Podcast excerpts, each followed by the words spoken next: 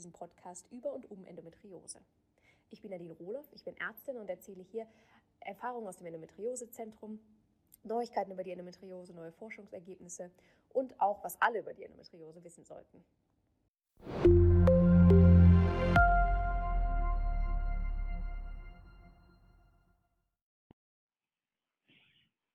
Schmerzen sind leider ein großer Teil der Endometriose. Daher reden wir heute mit Reha-Psychologin Theresa über Schmerzen und Schmerzbewältigung. Es ist ein Mitschnitt von einem Interview, das in der Facebook-Gruppe Endometriose Verstehen, Beobachten, Austauschen geführt wurde.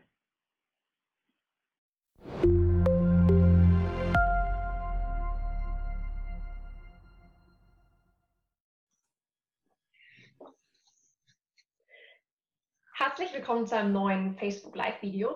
Wir sprechen heute mit Theresa. Theresa war letztes Mal schon da und hat mit uns über Reha bei Endometriose gesprochen. Und heute geht es über ein Thema, das ihr euch gewünscht habt, nämlich Schmerzen und Schmerzbewältigung bei Endometriose. Vielleicht magst du dich noch einmal ganz kurz vorstellen, Theresa, ähm, bei denen, die das letzte Video nicht gesehen haben. Ja, ich bin Theresa. Ich bin Psychologin und arbeite seit fünf Jahren in einer zertifizierten Endometriose-Klinik und arbeite da mit Endometriose-Patientinnen zusammen und natürlich auch mit ganz vielen anderen Menschen, die unter Schmerzen leiden. Ja, und darüber wollen wir heute sprechen. Wir wollen erstmal darüber sprechen, wie ist es allgemein mit Schmerzen und dann im zweiten Teil reden wir dann über die Schmerzbewältigungsstrategien, haben wir schon besprochen. Ja, ganz genau, super. Ja, herzlichen Dank, dass du da bist. Vielleicht steigen wir direkt ein. Äh, und ähm, ja, warum ist das mit den Schmerzen manchmal so schwierig? Äh, viele Betroffene mit Endometriose machen ja auch die Erfahrung, dass die Schmerzen nicht ernst genommen werden, einfach von Ärzten, Freunden, Verwandten. Ja, ich glaube, das liegt unter anderem daran, weil man Schmerzen einfach nicht messen kann. Im Unterschied zu anderen medizinischen Dingen, wie zum Beispiel Bluthochdruck oder wenn der Zuckerwert erhöht ist, dass der Arzt es einfach in den Blutwerten ablesen kann, kann man es bei den Schmerzen nur vermuten. Man kann es vielleicht am Gesichtsausdruck sehen, man kann es an der Körperhaltung sehen. Oder man muss einfach mit der betroffenen Person sprechen und nachfragen. Und wahrscheinlich kennen viele von euch auch diese Frage, ja, wie stark sind denn die Schmerzen von 1 bis 10, dass man das so einschätzen soll. Also man kann es wirklich nur im Gespräch rausfinden, weil man es nicht messen kann. Und der gleiche Schmerz, der tut auch. Achso, Entschuldigung. Ja, und auch nicht sehen, ne? Also ja, das wollte dir nur zustimmen. Genau, man kann, dass manche auch sagen, ich wünschte, ich hätte vielleicht so ein Gipsbein oder so, dass man es mir direkt ansehen würde. Dann müsste ich mich nicht jedes Mal erklären. Ja. Genau, und das ist eben auch schwierig, weil man es nicht vorhersagen kann. Also ähm, der gleiche Schmerz, der kann jedem anders wehtun. Man kann es nicht vorhersagen, zum Beispiel beim Gipsbein, beim Beinbruch, ähm, ist das jetzt ein Schmerz auf der Schmerzskala von sechs oder von acht, weil es so unterschiedlich sein kann. Man weiß zum Beispiel, dass Frauen mehr Schmerzen haben als Männer. Man weiß zum Beispiel, dass rothaarige Menschen oft mehr Schmerzmittel brauchen als der Durchschnitt der, der Bevölkerung, also dass auch Gene eine Rolle spielen. Und auch wie viel Schmerzen eine Person schon erleiden musste. Also man könnte ja denken, Schmerzen härten irgendwie ab. Aber das Gegenteil ist der Fall. Wenn jemand schon viele Schmerzen hatte, dann ist er tatsächlich sensibler für Schmerzen als jemand, der vielleicht noch nie Großschmerzen hatte. Ja, und deswegen kann es ein schwieriges Thema sein und deswegen ist es wichtig, einfach dann auch drüber zu sprechen. Ähm, ja, vielleicht, vielleicht fangen wir mal ganz vorne an. Wie, wie entstehen Schmerzen? Vereinfacht kann man sagen, dass wir drei Millionen Schmerzrezeptoren im Körper haben, zum Beispiel in der Haut. Und die leiten den Schmerz in Form von elektrischen Signalen weiter. Und ja, die Nerven, die gehen dann zunächst ins Rückenmark und hier ist schon die erste Schaltstelle, dass hier manche elektrische Signale auch ausgeblendet werden können. Und zum Beispiel auch mit ähm, Schmerzmitteln oder mit Elektrotherapie ähm, wird ja dann manches nicht weitergeleitet. Die Signale, die weitergeleitet werden, die gehen weiter zum Gehirn, hier erstmal zum Zwischenhirn. Und werden dann vom Zwischenhirn ins Großhirn weitergeleitet. Und erst wenn diese elektrischen Signale im Großhirn ankommen, wird das elektrische Signal zur Empfindung, ich habe Schmerzen. Und man kann das Zwischenhirn mit einer Chefsekretärin vergleichen, weil das muss entscheiden, was ist wichtig und was ist nicht wichtig. Was kommt zum Chef, was bespreche ich jetzt lieber nicht mit dem Chef. Und wenn der Chef eben sehr beschäftigt ist, der hat sehr viel zu tun, dann ja, beschäftigt er sich vielleicht nicht damit. Wenn dem Chef aber langweilig ist, wenn ich vielleicht gerade versuche einzuschlafen, dann nimmt er sich vielleicht die Zeit und beschäftigt sich damit. Also das erklärt auch, warum die Schmerzen oft in Ruhe kommen und warum eben Ablenkung hilfreich sein kann. Und das zeigt eben auch, dass Schmerzempfindungen gehemmt werden können und dass man da auch wirklich ansetzen kann. Ja, und es zeigt auch, dass die bewusste Schmerzverarbeitung immer im Gehirn stattfindet. Also wenn zu euch jemand kommt und sagt, deine Schmerzen, die sind doch psychisch, dann könnt ihr dem sagen, das stimmt, weil alle Schmerzen psychisch sind. Die finden immer im Gehirn statt. Ja, und sie sind eben nie gleichbleibend stark. Also das Positive, dass man auch immer dann da ansetzen kann. Genau. Und ja, das zeigt zum Beispiel auch sehr eindrücklich das ähm, Phänomen des Phantomschmerzes. Da hat ja jemand vielleicht eine schlimme Verletzung im Arm, der Arm muss amputiert werden, der ist gar nicht mehr da, es ist gar kein Gewebe mehr da und die Person hat trotzdem Schmerzen. Und das kommt daher, weil die Gehirnstrukturen noch vorhanden sind tatsächlich. Das finde ich ja schon sehr beeindruckend. Und wie gut es mit der Ablenkung funktioniert, wenn der Chef eben äh, sehr beschäftigt ist, das zeigt auch eine Studie. Da wurden Leute gebeten, sie sollten ihren Arm so lange wie möglich im Eiswasser lassen. Und da gab es drei Gruppen. Der ersten Gruppe wurde gesagt, sie sollen sich auf den Kälteschmerz konzentrieren und den möglichst genau beschreiben. Die konnten den Arm ungefähr 100 Sekunden lang im Eiswasser lassen. Der zweiten Gruppe wurde gesagt, sie sollen sich selber ablenken, einfach an was anderes denken. Die konnten den Arm ungefähr 120 Sekunden im Eiswasser lassen. Und der dritten Gruppe wurde gesagt, ähm, sie sehen jetzt Bilder und sie sollen die sich ganz genau einprägen, weil sie darüber abgefragt werden. Da gibt es danach einen Test. Und die konnten den Arm 200 Sekunden, also doppelt so lange wie die erste Gruppe, in dem eiskalten Wasser lassen. Und ja, ich finde, das zeigt schon einfach, dass Ablenkung ein wichtiger Punkt ist. Und das greifen wir natürlich später auch nochmal auf. Ja, ja, wahnsinnig interessant.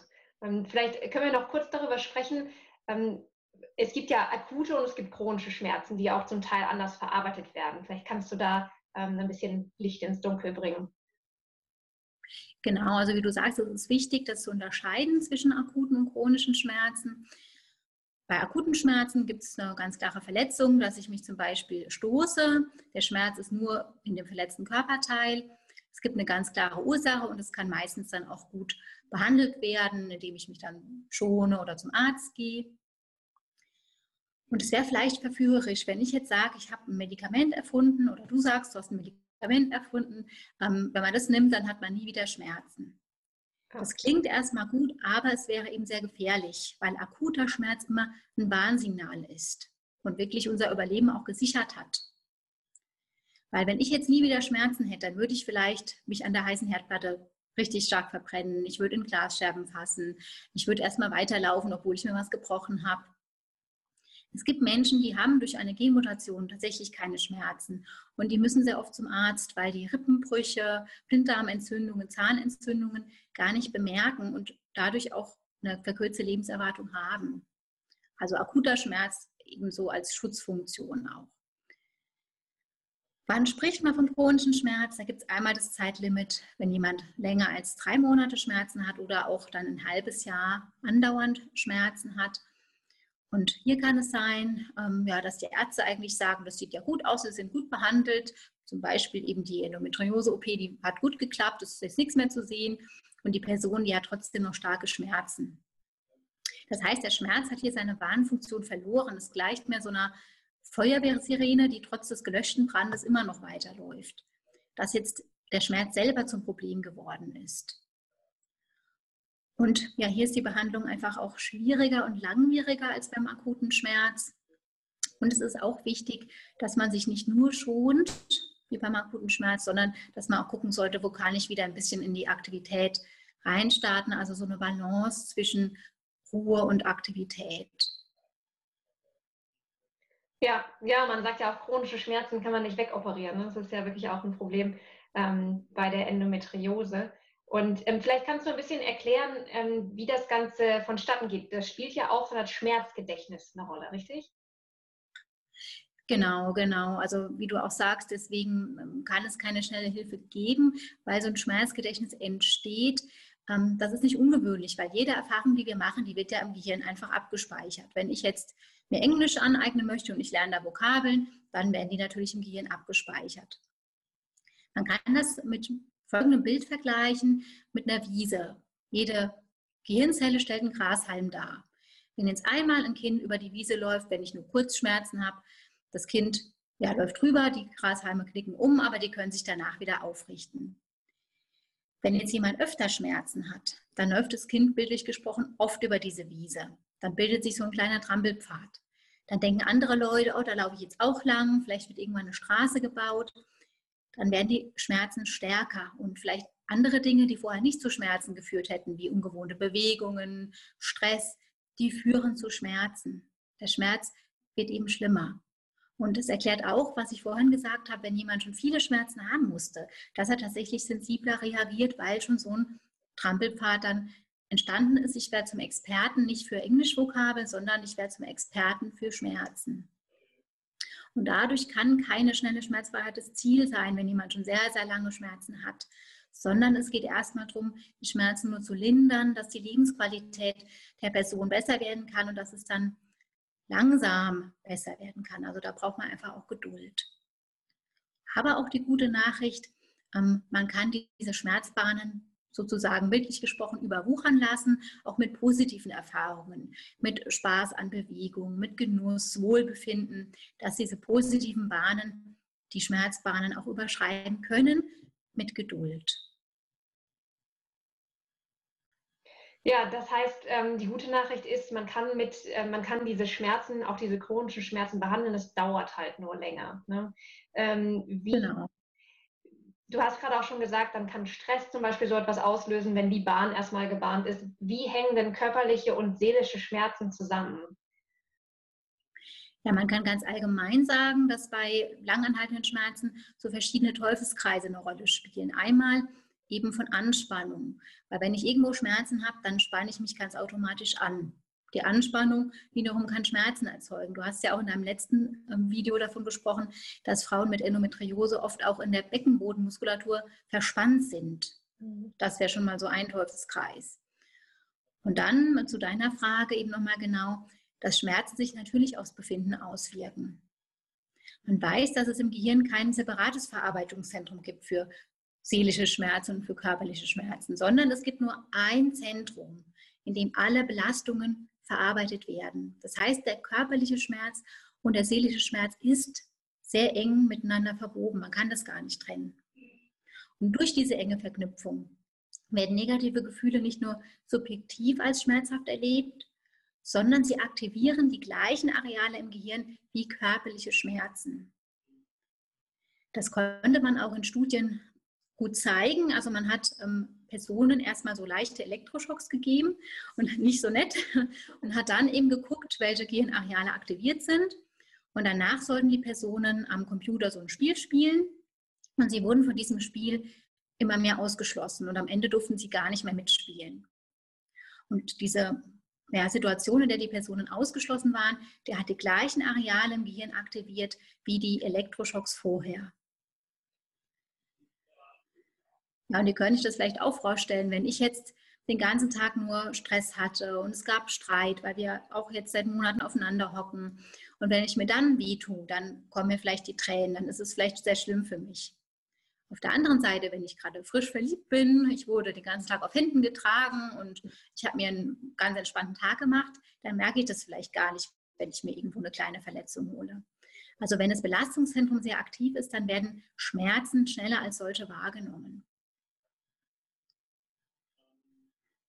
Genau, das ist einmal wichtig, diese Verknüpfung von körperlichen und seelischen Schmerzen. Und dann spielt auch nochmal unsere körpereigene Apotheke eine Rolle, weil man weiß, dass unser Körper selber Glückshormone ausschütten kann. Und diese Glückshormone, die wirken wie körpereigene Schmerzmittel. Also wenn wir irgendwas Schönes machen, wenn wir zufrieden und stolz auf uns sind, dann werden im Körper selber Schmerzmittel ausgeschüttet. Wenn jemand sehr viele Schmerzen hat, dann ist der, die Ausschüttung bei diesen Schmerz, äh, bei den Schmerzmitteln ist erniedrigt und der Verbrauch ist erhöht. Und natürlich, wenn jemand sehr viele Schmerzen hat, dann fallen ja auch positive Erlebnisse weg, dass ich bestimmte Hobbys vielleicht nicht mehr so machen kann, Das ist dann auch wieder so ein Teufelskreis. Und genauso auch mit den Stresshormonen. Man weiß, dass chronische Schmerzen mit einem Ungleichgewicht an Stresshormonen einhergehen. Dass die Stresszentrale im Gehirn ständig aktiv ist, weil natürlich, wenn ich ständig Schmerzen habe, ist es eine Belastung, ein Stress, der immer da ist. Und dann auch durch die Sorgen, durch die Schmerzen, ähm, dass ich dann nachts nicht schlafen kann. Ja, und dieser Mangel an Glückshormonen, die vielen Stresshormone, die begünstigen das wieder, dass ich grübel, dass ich nicht schlafen kann, dass ich mich unruhig fühle. Die Person zieht sich vielleicht zurück, sodass dann am Ende nur noch die Arbeit, Verpflichtungen und der Schmerz da sind. Also ja, so ein Teufelskreis, der die Person richtig runterziehen kann. Ja, das, das heißt letztendlich, wenn man chronische Schmerzen behandeln will, dann muss man das tun, um diese Teufelskreise zu unterbrechen, nicht wahr? Ähm, vielleicht kannst du so ein bisschen erklären, was, was, was dagegen helfen kann, gegen diese Teufelskreise und damit auch gegen die Schmerzen. Gibt es denn was, was du grundsätzlich empfehlen kannst? Genau, also ich habe mir das mal angeguckt. Es wurden ja auf Facebook schon einige gute Beispiele genannt. Das kann ich mal kurz vorlesen. Also es wurden ja Schmerzmittel genannt, das ist natürlich wichtig. Eine Akupressurmatte, Tänzgerät, Wärme mit Tee trinken, ähm, schönes Bad nehmen, aber auch Kälte, Sport, ähm, Yoga, Spazieren, Ruhe hinlegen, Atemübungen oder auch ablenken. Genau, und da sieht man schon, es ist eine ganze Reihe von verschiedenen ähm, Bewältigungsstrategien, ähm, dass man versuchen kann, ja, auf ganz vielfältige Weise was gegen die Schmerzen zu tun. Und da ist es wichtig, eben das für sich persönlich Passende rauszusuchen, einfach auszuprobieren und ja, was tut mir ganz persönlich eben gut, sich das dann auszusuchen.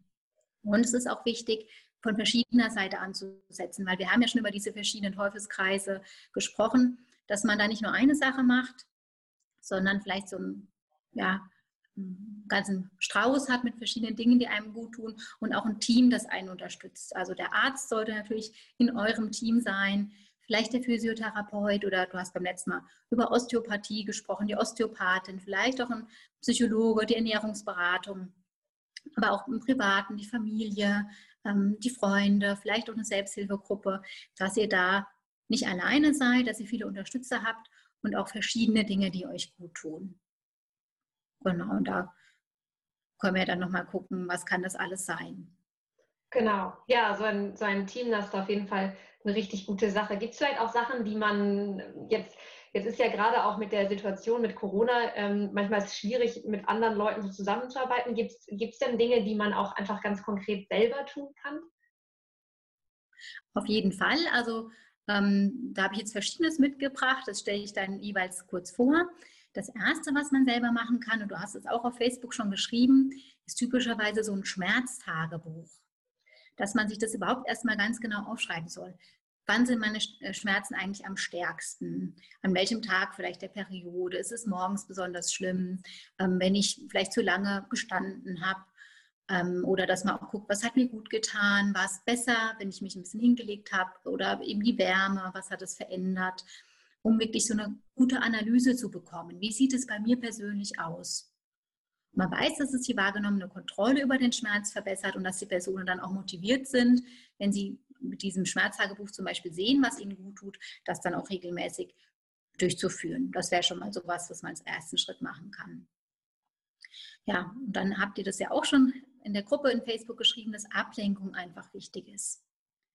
Weil es ist ganz schwierig, nicht an etwas zu denken. Wenn ich jetzt sage, ähm, ich bitte euch alle, euch nicht vorzustellen, dass ich so einen lustigen Hut anhabe und es sieht ganz komisch aus, das funktioniert einfach nicht. Und da kann es viel hilfreicher sein, sich ganz bewusst was anderem zuzuwenden, sich mit was Positivem ablenken. Das ist natürlich leichter gesagt als getan, wenn ich Schmerzen habe oder jetzt auch in der Corona-Situation. Normalerweise oder wenn ich keine Schmerzen habe, dann kommen die schönen Erlebnisse von ganz alleine. Man muss gar nicht drüber nachdenken. Aber gerade wenn es einem nicht gut geht, wenn ich viele Schmerzen habe, dann lohnt es sich besonders zu gucken, was tut mir gut, wo kann ich mich positiv ablenken. Weil ich mir dann eben selber körpereigene Schmerzmittel auch nebenwirkungsfrei ausschütten kann. Und das kann ganz unterschiedlich sein. Ihr habt da eine Gruppe Beispiele genannt wie ja, Fernseh gucken tatsächlich, lesen, ähm, was mit Haustieren machen, einfach meinen Hobbys frönen, ob es jetzt vielleicht basteln ist oder singen. Wenn es dann möglich ist, sich mit anderen Leuten treffen. Also ich glaube, die Auswahl ist wirklich sehr, sehr groß, was da alles ablenken kann. Und da wäre es auch gut, wenn ihr da etwas findet, ähm, was mit Bewegung zu tun hat. Weil Bewegung einfach Glückshormone ausschüttet. Also man hat es nachgewiesen, dass schon nach 20 Minuten einfach ganz normalen Spazierengehens Glückshormone, körpereigene Schmerzmittel ausgeschüttet werden. Ja, wenn man Schmerzen hat, dann neigt man dazu, sich eher zurückzuziehen, dass man vielleicht auch Angst vor Schmerzen durch Bewegung hat, dass man vielleicht die Hobbys auch nicht mehr machen kann. Auch das habt ihr geschrieben, dass einige geschrieben haben, dass sie nicht mehr joggen können, nicht mehr Zumba machen können. Wenn ich mich sehr viel schone, dann werden halt Muskeln abgebaut. Ähm, die Muskeln werden schlechter mit Sauerstoff versorgt. Auch das kann Verspannungen begünstigen, dass ich mich eher verkrampfe. Auch das kann wieder so ein Teufelskreis sein. Und deswegen ist es wichtig zu gucken, was ist für mich möglich, auch schon ganz sanfte Bewegung, wie gesagt, hat alles diesen positiven Effekt, ob es jetzt Pilates, Yoga ist, Spazieren gehen, irgendwie Dehnübungen, dass ich gucke, wo sind meine eigenen Grenzen und mache das so, wie es mir gut tut und habe auch wieder eine ganz große Auswahl an Sport- und Bewegungsmöglichkeiten, was ich da alles machen kann. Ja, ähm, ja, das sind, also Sport ist natürlich ähm, eine gute Sache. Vielleicht können wir auch noch einmal kurz darüber sprechen. Ähm, Entspannung und Ruhe, das klingt ja so wie das Gegenteil von Sport, ist vielleicht nicht unbedingt, aber warum, warum ist ähm, Stressreduktion und Entspannung, kann das auch ähm, eine Rolle spielen? Genau, also das ist natürlich in verschiedener Hinsicht sehr, sehr wichtig. Einmal kann es auch wichtig sein, dass Betroffene Belastungen reduzieren, wenn man Schmerzen hat, dass man vielleicht gucken kann, wo kann ich Aufgaben abgeben, kann ich mir Hilfe holen. Auch ganz wichtig, Pausen einzuplanen. Ja, auch gerade diese Woche hat eine Patientin zu mir gesagt, ähm, sie findet immer in der Schule, da hat man einen Plan und hat immer eine große Pause. Nach jeder Schulstunde gibt es eine Pause und wir Erwachsene, wir machen das gar nicht mehr so. Das fand ich eine gute Idee, ähm, ja, dass sich zu überlegen, in der Schule gibt es auch Pausen und das sollte eigentlich jeder regelmäßig wirklich einplanen und dass man auch guckt, nicht zu streng mit sich zu sein, ähm, auch mal an sich zu denken, was tut mir gut und vielleicht auch die eigenen Ansprüche zu reduzieren, weil oft sind wir ja mit uns selbst am anspruchsvollsten und am kritischsten. Das so allgemein auf den Alltag bezogen. Und dann wäre es auch gut, wenn man eben konkrete Entspannungsübungen einbaut, weil da auch tatsächlich Glückshormone ausgeschüttet werden, genau wie beim Sport. Ähm, es kann auch die Durchblutung verbessert werden, Verspannungen können sich lösen. Und ja, bei vielen Entspannungsübungen forscht man ja auch so in den Körper rein. Das kann auch die Körperwahrnehmung verbessern, dass ich frühzeitig feststelle, wenn die Schmerzen anfangen, dass ich frühzeitig entgegensteuern kann. Und auch da kann man ja, was Unterschiedliches ausprobieren, einfach gucken, was zu einem passt, ob das jetzt autogenes Training ist, progressive Muskelentspannung, ähm, Yoga, Tai Chi, Fantasiereisen. Auch da gibt es natürlich ganz, ganz viel, was man machen kann. Und es kann auch helfen, wenn ich das ein bisschen geübt habe, bei Schlafstörungen. Weil man weiß, dass 80 Prozent der Menschen mit Schmerzen unter Schlafstörungen leiden. Und wenn jemand schlecht schläft, ist wieder so ein Teufelskreis, kann das auch empfindlicher für Schmerzen machen. Also, wobei zum Schlaf könnte man auch nochmal, äh, glaube ich, nochmal ein eigenes Interview machen. Da gibt es natürlich nochmal viel zu sagen. Aber auf jeden Fall eben die Wichtigkeit von Entspannung und auch von Atemübungen. Man weiß, wenn jemand starke Schmerzen hat, dann atmet man eben schnell und flach. Auch das kann wieder die Sauerstoffversorgung beeinträchtigen und dass es da auch helfen kann, besonders bewusst tief zu atmen, vielleicht auch in den Schmerz reinzuatmen. Das tut auch vielen gut, um dann ja entspannter zu sein und auch ja, sich sonst was Schönes gönnen. Das kann wichtig sein, einfach genießen. Und der erste Schritt kann sein, sich bewusst zu machen. Wann habt ihr heute vielleicht schon irgendwas gut gefunden, gelacht? Wo wart ihr zufrieden? Wenn ich mich an etwas Angenehmes erinnere, dann werden wieder Glückshormone ausgeschüttet, die Schmerzen reduzieren können. Und das kann auch eine gute Übung sein, dass ich mir mal aufschreibe, was war jetzt alles positiv in meinem Alltag. Weil dann kriege ich eine Liste mit Aktivitäten, die eben ganz alltäglich sind, die vielleicht auch wenig kosten, die vielleicht auch momentan in Corona-Zeit möglich sind und kann mir dann ja daraus etwas aussuchen und regelmäßig auch etwas einplanen, was jetzt für mich persönlich positiv war, was ich persönlich genießen kann. Und je mehr Schmerzen ich habe, desto länger die Schmerzen andauern, umso wichtiger ist es auch, dass ich einen Ausgleich schaffe, ganz bewusst mit positiven Dingen für mich. Ja, und zuletzt kann man auch noch sagen, auf der einen Seite Entspannung, dass man vielleicht ähm, Aufgaben abgibt, aber auch positive Ziele, die können motivieren. Dass ihr versucht, aktiv euer Leben zu gestalten, indem ihr Prioritäten setzt, den Tag plant, weil wenn man das tut, was einen zufrieden macht, dann werden da auch Glückshormone ausgeschüttet. Das tut auch der Psyche einfach gut. Dass ihr schrittweise vorgeht, geduldig mit euch seid und ja, ihr wisst jetzt ja von dem Schmerzgedächtnis, dass ihr da ja euch nicht unter Druck setzen solltet, sondern dass ihr da ja ein bisschen einen langen Atem braucht, vielleicht auch Fortschritte in dem Tagebuch festhaltet. Das kann motivieren, das kann das Selbstvertrauen stärken, dass ihr einfach drauf guckt, was habe ich schon alles geschafft. Und dass ihr euch dann von Rückschlägen vielleicht nicht entmutigen lasst, sondern ja, wisst, ihr habt schon viel geschafft und dass ihr dann auch weitermachen könnt.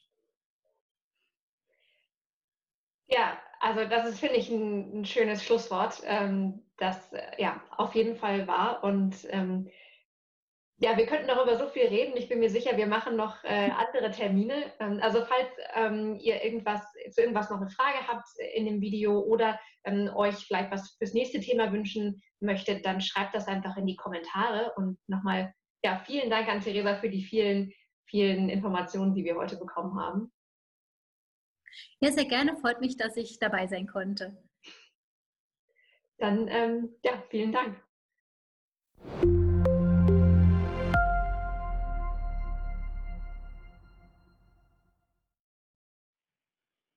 Das war das Interview mit Theresa zum Thema Schmerzen und Schmerzbewältigung. Wenn du noch Fragen hast oder Anregungen oder Themen, die du gerne besprochen haben möchtest, schreib mir einfach unter info.endometriose.app oder kommen die Facebook-Gruppe Endometriose verstehen, beobachten, austauschen.